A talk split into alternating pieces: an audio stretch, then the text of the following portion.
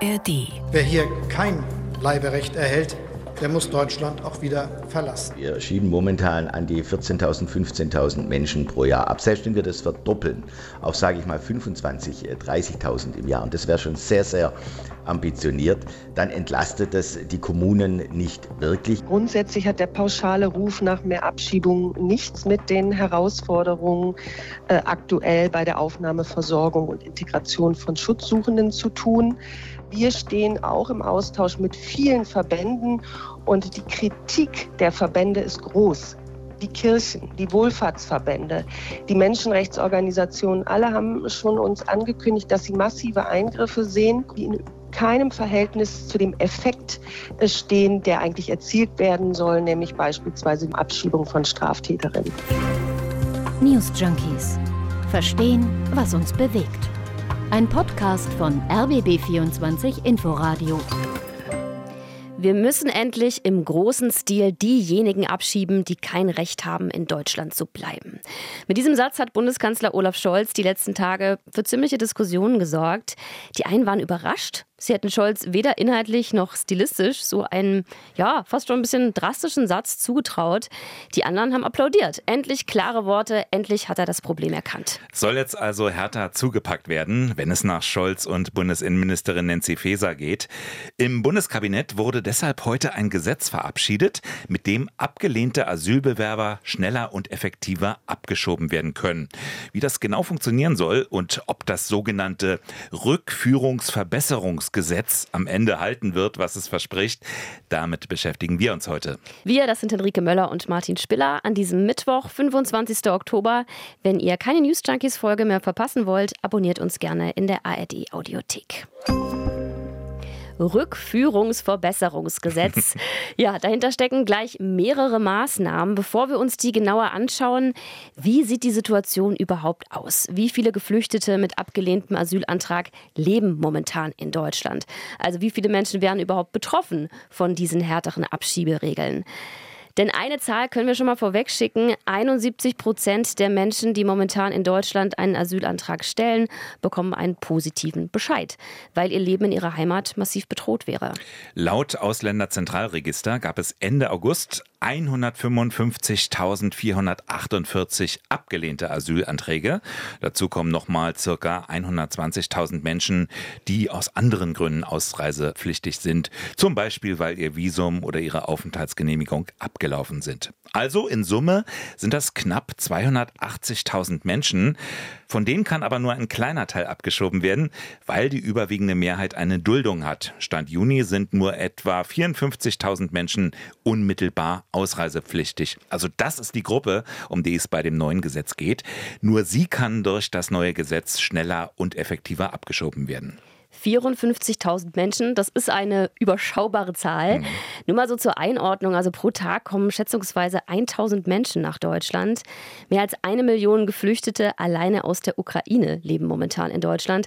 Also an der Gesamtzahl der Geflüchteten. Und darum geht es ja in der Diskussion immer wieder um die Frage nach Obergrenzen, nach maximalen Aufnahmekapazitäten.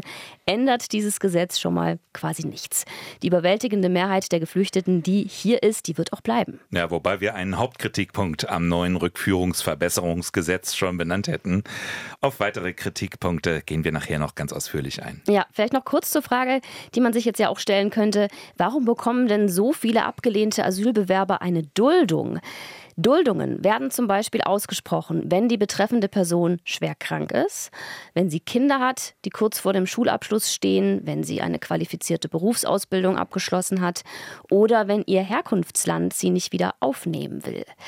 Es gibt aber auch rechtliche Gründe, die eine Ausreise unmöglich machen, zum Beispiel fehlende Reisedokumente.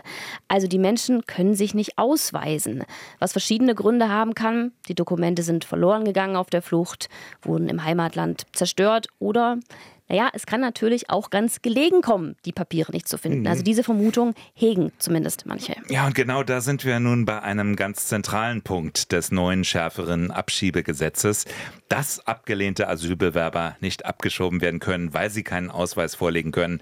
Das will die Bundesregierung nicht mehr länger hinnehmen. Tatsächlich waren fehlende Reisedokumente Stand Juni der häufigste Grund für Duldung. In Zukunft soll die Polizei deshalb die Erlaubnis bekommen, in den Räumen der Betreffenden nach entsprechenden Identitätsnachweisen zu suchen. Und zwar nicht nur in deren Zimmer, in einer Flüchtlingsunterkunft beispielsweise, sondern auch in angrenzenden Räumen. Sie darf auch Laptops und Handys durchsuchen. Diese Zugriffsrechte, die hatte die Polizei bisher nicht. Ja, eine weitere Neuerung, die dazu führen soll, dass mehr Menschen abgeschoben werden können als bisher. Abschiebungen sollen unter keinen Umständen mehr vorher angekündigt werden. Momentan ist es so, dass Geflüchtete, die bisher geduldet worden sind, denen die Duldung aber entzogen wurde, sie also abgeschoben werden sollen, vier Wochen vorher über diese Abschiebung informiert werden mussten. Das hat in manchen Fällen dazu geführt, dass die Leute dann im Moment der Abschiebung nicht mehr auffindbar waren, also untergetaucht sind. Deshalb soll es künftig keine geplanten Abschiebungen mehr geben, nur noch unangekündigte, außer, diese Ausnahme gibt es bei Familien mit Kindern unter zwölf Jahren. Um sicherzustellen, dass die beschlossenen Abschiebungen auch wirklich stattfinden, gibt es ja auch jetzt schon den sogenannten Ausreisegewahrsam. Bisher können abgelehnte Asylbewerber, deren Abschiebung unmittelbar bevorsteht, bis zu zehn Tage lang festgehalten werden. Das neue Rückführungsverbesserungsgesetz, das macht daraus 28 Tage. Das soll den Behörden dann mehr Zeit geben, die Abschiebung vorzubereiten. Ein weiterer Punkt des neuen Abschiebegesetzes, Schleuser und Straftäter sollen schneller und konsequenter abgeschoben werden. Selbst die, die noch nicht verurteilt sind, sondern beispielsweise nur unter Verdacht stehen, Kontakte zur organisierten Kriminalität zu haben. Schauen wir uns jetzt mal die Reaktionen innerhalb der Koalition auf das neue Abschiebegesetz an. Denn die sind keineswegs durchweg positiv, obwohl das Gesetz ja heute im Bundeskabinett beschlossen wurde. Also Zustimmung kommt von der FDP. Für den parlamentarischen Geschäftsführer der Bundestagsfraktion der Liberalen, Stefan Thome, ist ganz klar, der Staat muss die Voraussetzungen dafür schaffen, das ist ein Zitat, dass seine Entscheidungen auch vollstreckt werden. Anders in Teilen der SPD und der Grünen, da gibt es Kritik. Für die grüne Innenpolitikerin Phyllis Polat sind das gravierende Eingriffe in die Grundrechte, was da geplant ist, unverhältnismäßig und zu gravierend. Und in Radio 1 vom RBB sagte Polat heute Morgen, Grundsätzlich hat der pauschale Ruf nach mehr Abschiebung nichts mit den Herausforderungen äh, aktuell bei der Aufnahme, Versorgung und Integration von Schutzsuchenden zu tun. Ähm, und wer sagt, wir hätten ein Abschiebedefizit, verkennt, dass die Gründe, warum ein Mensch in einer Duldung in Deutschland lebt, äh, sehr vielfältig sind. Also wir haben zum Beispiel Menschen, die geduldet sind, die eine Ausbildung machen, oder wir haben Menschen, die geduldet sind, weil sie in ihr Herkunftsland nicht abgeschoben werden können, wie beispielsweise Menschen aus dem Iran. Das ist das, was auch Hilfsorganisationen sagen. Der stellvertretende Direktor des Jesuiten-Flüchtlingsdienstes der katholischen Kirche, Stefan Kessler, der warnt vor Abschiebungen um jeden Preis.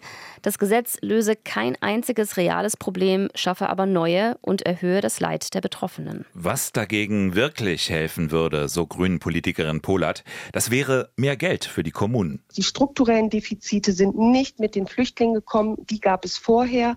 Und jetzt massiv zu investieren in Ausreisegewahrsam oder Abschiebehaft, das ist der falsche Weg. Wir brauchen jetzt eine Integrationsoffensive, wovon wir letztendlich alle profitieren. Ja, noch viel drastischer ist eigentlich die Kritik von der grünen Jugend. Die bezeichnet das Vorhaben als, Zitat, in Teilen verfassungswidrig und im Ganzen menschenverachtend. Co-Chefin Katharina Stoller hat gesagt, die geplanten Regelungen werden dazu führen, dass Abschiebungen noch traumatisierender werden. Es ist falsch, dass dieses Gesetz im Kabinett auch unter grüner Zustimmung so verhandelt und beschlossen wurde. Schauen wir auf die Opposition. Kritik erwartungsgemäß von der Linkspartei. Die sieht eine Übernahme rechter Narrative Narrative. Die fluchtpolitische Sprecherin der Linksfraktion Clara Bünger. Überraschungsabschiebungen nach längerem Aufenthalt verstoßen eben gegen das Gebot der Verhältnismäßigkeit und den Schutz der Menschenwürde. Bisschen komplizierter ist das bei CDU und CSU. Innenpolitiker Thorsten Frei sagt, es ist ein Trippelschritt in die richtige Richtung, der aber nicht weit genug gehe. Wer die Zahl der Rückführungen wirklich erhöhen will, der brauche unter anderem Rückführungszentren nach dänischem Vorbild, Abkommen mit Herkunftsländern und weniger Sozialleistungen. Im RBB24 Inforadio gab es heute Morgen auch zu hören den innenpolitischen Sprecher der Unionsfraktion, Alexander Trom. Auch er erwartet keine echte Entlastung der Kommunen. Wir schieben momentan an die 14.000, 15.000 Menschen pro Jahr ab. Selbst wenn wir das verdoppeln auf, sage ich mal, 25.000, 30.000 im Jahr, und das wäre schon sehr, sehr ambitioniert, dann entlastet das die Kommunen nicht wirklich. Ja, vor allem habe die Ampel, so sieht er das, bislang eher in die gegenteilige Richtung gewirkt. Man muss dann auch darauf hinweisen, dass die Ampel erst Ende letzten Jahres großzügige Bleiberechte erteilt hat, das sogenannte Chancenaufenthaltsrecht für Personen, die abzuschieben sind, die ausreisepflichtig sind. Ja, Alexander Trom im RBB 24 Inforadio. Ja, wobei das Chancenaufenthaltsgesetz der Ampelregierung, das besagt, dass Menschen, die länger als fünf Jahre in Deutschland leben, dass die eine Chance bekommen auf ein dauerhaftes Bleiberecht, wenn sie für ihren Lebensunterhalt selbst aufkommen, wenn sie ausreichend Deutsch können. Gibt es seit Anfang des Jahres und es sollen schon Zehntausende Menschen genutzt haben. Ja, aber das bezieht sich ja auf Personen, die bisher geduldet waren, also die gar nicht unmittelbar ausreisepflichtig sind. Hm. Aber die Warnungen vor zu schneller Einbürgerung, die werden lauter, auch aus aktuellem Anlass. Also CDU-Chef Friedrich Merz zum Beispiel, der hatte ja am Wochenende gesagt, es dürfen nur noch Zugewanderte eingebürgert werden, die das Existenzrecht Israels anerkennen. Wer das nicht unterschreibt, der hat in Deutschland nichts zu suchen. Das sind erstmal markige Worte. Aber in der Tat, das Gefühl, der Nahostkonflikt, der könnte sich irgendwann auf unseren Straßen entladen, zuerst auf der Sonnenallee. Das Gefühl scheint doch bei vielen ein Umdenken einzuleiten, bis hin zu einigen Politikern der Grünen, wo man durchaus doch kritischer auf die Integrationspolitik der vergangenen Jahre schaut. Es gibt natürlich nicht nur Reaktionen aus der Politik. Wir hatten ja vorhin schon die Kirche und auch die Deutsche Polizeigewerkschaft in Form von Rainer Wendt hat sich schon zu Wort gemeldet. Hier die Kritik eher aus praktischer Sicht, also bezieht sich auf die erweiterten Befugnisse, die die Polizei und die Ausländerbehörden bei Abschiebungen bekommen sollen. Wendt hat der Berliner Zeitung gesagt, um die Erreichbarkeit unserer Ausländerbehörden rund um die Uhr sicherzustellen, müssten deren Personalbestand in den Kommunen deutlich erhöht und ein Schichtbetrieb eingerichtet werden. Hm. Das liegt außerhalb jeglicher Lebenswirklichkeit, zumal die Länder für die Umsetzung auch zuständig wären. Also zusammengefasst, gar nicht umsetzbar. Und selbst wenn, ist ja die Frage, was das eigentlich bringen soll. Wir haben die Zahlen ja auch vorhin mhm. schon genannt. Und bislang heißt es ja oft, wir können gar nicht mehr abschieben. Nicht nur wegen fehlender Kapazitäten, sondern weil man die Leute ja auch irgendwo hinschieben muss. Ja. Und viele Herkunftsländer weigern sich, die Abgeschobenen aufzunehmen. Und Rückführungsabkommen, seit langem in der Diskussion, die lassen weiter auf sich warten. Nun ist das Vorhaben ja heute zunächst vom Bundeskabinett beschlossen worden. Am Ende muss aber ja der Bundestag da auch zustimmen und da könnte es durchaus auch nochmal spannend werden. Angesichts der Kritik in den eigenen Reihen der Grünen, aber auch eben von der SPD. Phyllis Pollard von den Grünen, die haben wir schon gehört, die hat heute auch schon mal angekündigt, Zitat, als selbstbewusstes Parlament werde man sich das Gesetz sehr genau anschauen. Wir stehen auch im Austausch mit vielen Verbänden und die Kritik der Verbände ist groß. Die Kirchen, die Wohlfahrtsverbände, die Menschenrechtsorganisationen, alle haben schon uns angekündigt, dass sie massive Eingriffe sehen, die in keinem Verhältnis zu dem Effekt äh, stehen, der eigentlich erzielt werden soll, nämlich beispielsweise die Abschiebung von Straftäterinnen. Und das heißt, ein Gesetz kommt ins Parlament, kommt aber auch anders wieder heraus. Hm. Ja, klingt so, als würden Sie da eventuell nicht zustimmen, die Grünen. Klingt schon so, ja. Andererseits, ähm, wenn die Ampelfraktion keine eigene Mehrheit aufbringt, könnte dann in dem Fall nicht die Union einspringen? Wir haben es ja geschildert, denen gehen die Pläne an vielen Stellen nicht weit genug, aber sie ist ja nicht grundlegend dagegen. Olaf Scholz soll schon jetzt in einem Brief an Friedrich Merz um mögliche Unterstützung geworben haben. Und wir erinnern uns, der Kanzler, der hatte vor Wochen der Opposition seinen Deutschlandpakt angeboten. Wird das damit jetzt noch was? Mein Vorschlag richtet sich ausdrücklich auch an Sie, verehrter Herr Merz, als Vorsitzender der größten Oppositionspartei. Lassen Sie uns unsere Kräfte bündeln. Ja, und der Herr Merz, der hatte dann in einer der Migrationsdebatten im Bundestag gebrüllt, schmeißen Sie die Grünen raus und machen Sie das mit uns. Was das dann für die Regierungskoalition bedeuten würde, hm, ist allerdings offen. Ja, auch Alexander Trom ist schon ganz gespannt, was die Ampel aus dem Gesetz im Bundestag macht. Ich wage zu bezweifeln, dass der Vorschlag, so wie er heute im Kabinett ist, dann hinterher auch tatsächlich gesetzt wird, weil insbesondere die Grünen, aber auch große Teile der SPD ähm, nach wie vor damit ähm, hadern. Wir werden uns das sehr genau anschauen. Zunächst einmal ist die Ampel verpflichtet, eine eigene Mehrheit zu schaffen. Das ist Aufgabe einer Regierungskoalition. Und ansonsten gibt es das Angebot von uns zu einem Deutschlandpakt. Wenn die Ampel darauf eingeht, dann können wir auch gemeinsam eine Asylwende äh, gestalten darauf eingeht, damit mein Troma wahrscheinlich noch weitergeht als das, was jetzt beschlossen wird.